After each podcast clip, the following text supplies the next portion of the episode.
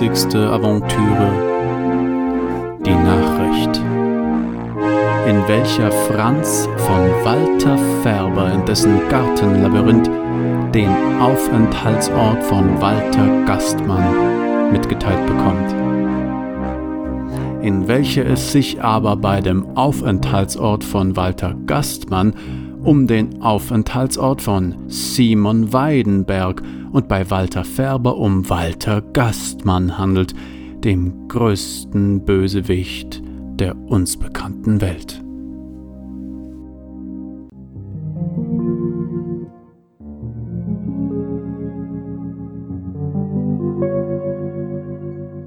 Franz schwebte durch den Garten, der Garten ein Mirakel, eine Wunderkammer. Putten spuckten Fontänchen in Keramikbecken. Franz nahm sich im Vorbeigehen Tollkirschen von den Stöcken, tränte in seinen Ärmel. Es tat ihm weh, dass er so zu Johanna sein musste. Dann tat es ihm schon nicht mehr weh. Er trat ein in ein Heckenlabyrinth. Es war jetzt Nacht. Dieser Garten ist wunderlich, dachte es ihn. Die Farben stimmen nicht. Erstaunlich, was es wohl kostet, einen Garten mitten in der Wüste zu bewässern. Um diese Zeit war niemand mehr zu sehen, aber überall raschelte es, als säßen Männlein hinter den Hecken und schüttelten sie. Franz setzte sich auf eine kleine Wolke und ließ sich treiben, genoss die unechten Farben, die Attraktionen. Er brauchte jetzt einen freien Kopf. Er musste nachdenken. Was war als nächstes zu tun? Er war seinem Ziel so nahe. Bald würde er Gastmann finden. Ochsenfrösche brüllten, der schwarze Himmel war durchzogen von zarten, dunkelweißen Wolkenschlieren. Es gab keine Sterne mehr. Franz steckte sich eine Zigarette an Sie glimmte wie eine Taschenlampe. Fasziniert fuhr er mit dem Strahl durch die Hecken, die Bäume, die Statuen, doch er erhellte nichts.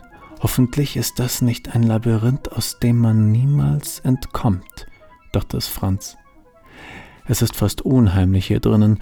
Der Liguster trug die wunderlichsten Früchte. Rote, die grün wurden, orange, die Blä orange, die hellblau wurden, gelbe, die dunkelblau wurden. Franz pflückte sie, steckte sie sich gierig in den Mund, und dabei hinterließ der Saft ein immer raffinierteres, chromatisches Wechselspiel auf seinen Lippen und Mundwinkeln. Die Statuen wurden größer. Waren es zunächst kleine Kupiden und Engelchen gewesen, wuchsen sie jetzt zu Saturn, Asanbosams und Zebra-Zentauren. Die Wesen leuchteten und schienen sich zu bewegen. Sie bewegen sich nicht wirklich, dachte es Franz, als er den Korridor aus schimmerndem Grün entlang schlitterte, das sind Lichtreflexe. Am Ende dieses Korridors stand eine übermenschengroße Figur Gastmanns. Er ist es, schrieb Franz mit der glimmenden Zigarette in die Luft. Er ist es. Jetzt schwebe ich direkt auf ihn zu. Ich muss nur abwarten. Die Statue Gastmanns wurde größer und größer, oder Franz kam näher und näher, und der Abstand wurde kleiner und kleiner, oder dreides. Sieh dir das an, dachte es Franz, sieh dir diesen imposanten, kuhlrunden Körper an, diesen perfekt gedrehten Zwirbelbart, diesen schimmernden Anzug. Es war eine Statue. Es war Gastmann, es war keine Statue. Franz Pygmalion rauchte, Franz schwebte, die Statue bewegte, die Statue war nicht Gastmann, die Statue war Färber. Schön, Sie hier zu treffen, Franz, sagte Färber. Ich wollte gerade zu Ihnen. Gefällt Ihnen mein Garten? Franz aber rauchte. Sie können sich nicht vorstellen, was das kostet, das alles zu bewässern, sagte Färber. Es ist ein Heidenspaß, aber kostspielig. Ich mag die Idee mit den Zebra-Zentauren, sagte Franz und rauchte. Sie rauchen zu viel, mein Lieber. Ich sehe, Ihnen haben auch meine Akai-Beeren geschmeckt und die Litschis und die Lupubas und die Kanduli und die Makebefrüchte und, Färber beugte sich zu ihm und wischte etwas Saft von seinen Lippen, natürlich die Kamischoten. Die Kamischoten schmecken allen. Es ist seltsam, sagte Franz. Sie waren mir eben wie eine Statue erschienen. Für einen kurzen Moment war ich überzeugt, Gastmann zu sehen, obwohl ich gar nicht weiß, wie Gastmann aussieht. Ich hätte schwören können, dass es sich um Gastmann handelt. Das ist interessant, sagte Färber. Vielleicht hängt es mit der Botschaft zusammen, die ich für Sie habe. Ich habe nämlich Gastmanns Aufenthaltsort herausgefunden. Hier auf diesem Zettel stehen die Koordinaten. Sie müssen jetzt nur noch hinfahren und ihn stellen. Dann haben Sie ihn, dann haben Sie Ihr Ziel erreicht, dann haben Sie es geschafft. Franz trat die Zigarette aus. Es wurde dunkel. Er nahm den Zettel. Vielen Dank, Färber. Ihre Informationen waren Gold wert. Ohne sie hätten wir das alles nicht geschafft. Ich werde gleich hineingehen und den beiden die Nachricht hinterlassen. Dummerweise haben wir uns gestritten. Ich bin raus. Ich werde meine eigenen Wege gehen, aber ich will fair bleiben und den anderen die Informationen nicht vorenthalten. Ich denke, das ist die richtige Entscheidung, Franz. Ich werde jetzt gehen, und wir beide werden uns eine Weile nicht mehr sehen, aber Sie wissen ja, wo Sie mich finden, nicht? Franz gab ihm die Hand.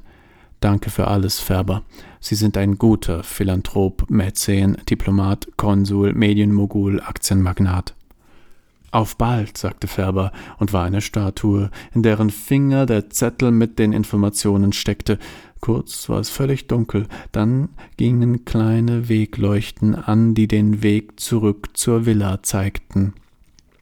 Franz nahm den Zettel, obwohl er ihn schon vorher in der Hand gehalten hatte, und trat die Zigarette aus, obwohl er sie schon vorher ausgetreten hatte. Ein verschlossener Garten ist meine Schwester Braut, ein verschlossener Garten, ein versiegelter Quell. Hohes Lied 412. Der umschlossene Garten oder gar geheime Garten, Hortus conclusus, wurde von einigen Bearbeitern als Paradiesgärtlein ausgeführt, als ein Locus amönus, idealer Naturausschnitt mit Quelle, Hain, Blumen und Vogelsang.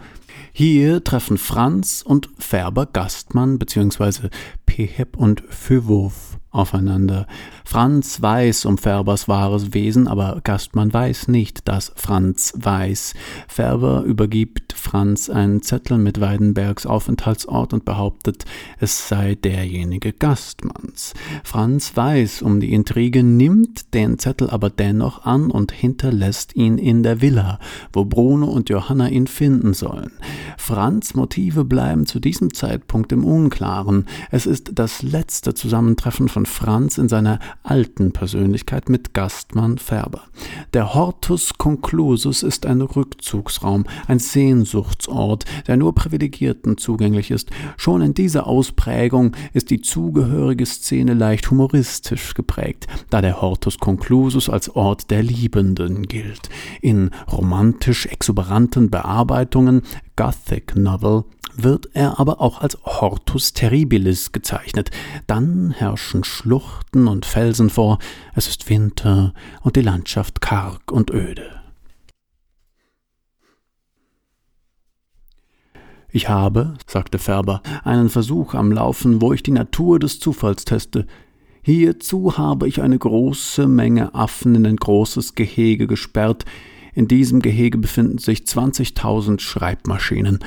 Die Frage ist nun, ob die Affen durch das zufällige Herumtippen auf den Schreibmaschinen, durch Zufall also, einen Text mit Bedeutung hervorbringen können.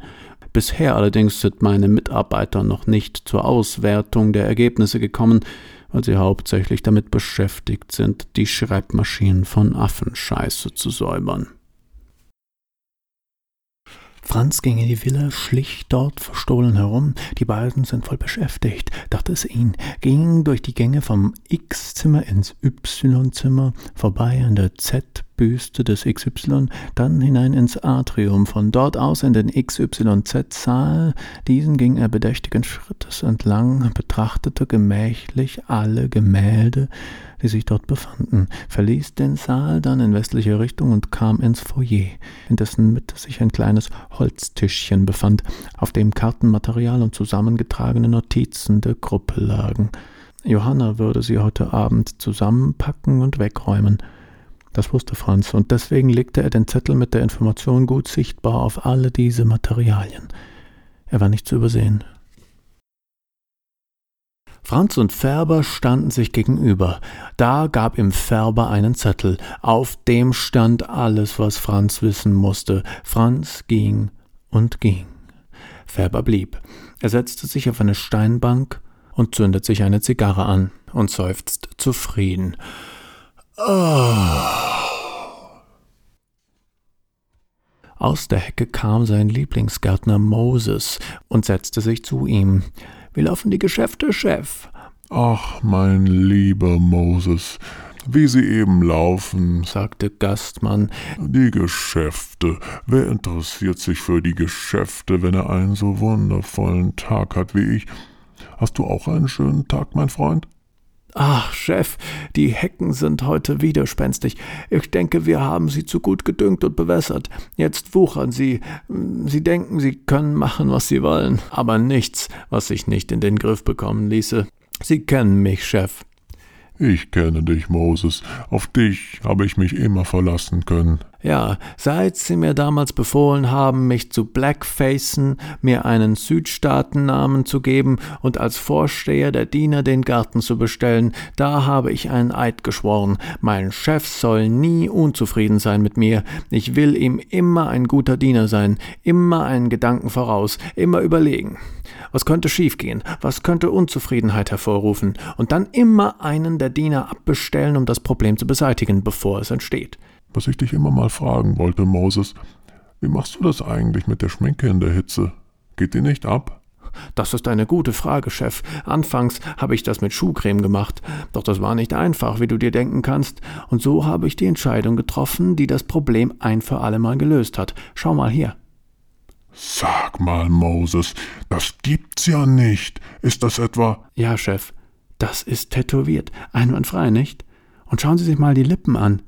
Hyaluron. Hyaluron? Du spritzt dir Hyaluron in die Lippen? Damit die schön schwülstig sind? Ja, Chef, so ist es. Einige der Diener wissen bis heute nicht, dass ich mal weiß war. Das ist beeindruckend, Moses. Hingabe an den Beruf. Und wie? Die weißen Handschuhe stören manchmal ein klein wenig in der Sonne, aber du weißt ja, Business ist Business und man gewöhnt sich an so einiges. Wie lange arbeitest du für mich, Moses? Diesen Sommer werden es 45 Jahre. Donnerwetter, Moses. Ich würde sagen, du hast dir eine Zigarre verdient. Aber Chef, von den Guten? Keine falsche Bescheidenheit, mein Lieber. Nimm, das hast du dir verdient. Er tätschelte den Kopf des Schwarzen und streckte ihm eine Havanna Special hin. Danke, Chef, das ist zu viel der Ehre, sagte der Schwarze und wollte sie sich schon in den Mund stecken. Ähm, rauchen tust du dir aber woanders, ja? Aber natürlich, Chef, ich wollte nur. Es ist nur, weißt du, wenn das die anderen sehen, du weißt ja, wie schnell sich da die Unmoral ausbreitet. Ja, Chef. Du kannst jetzt gehen, Moses. Ja, Chef. Er sprang auf und verbeugte sich tief und ging rückwärts davon. Musik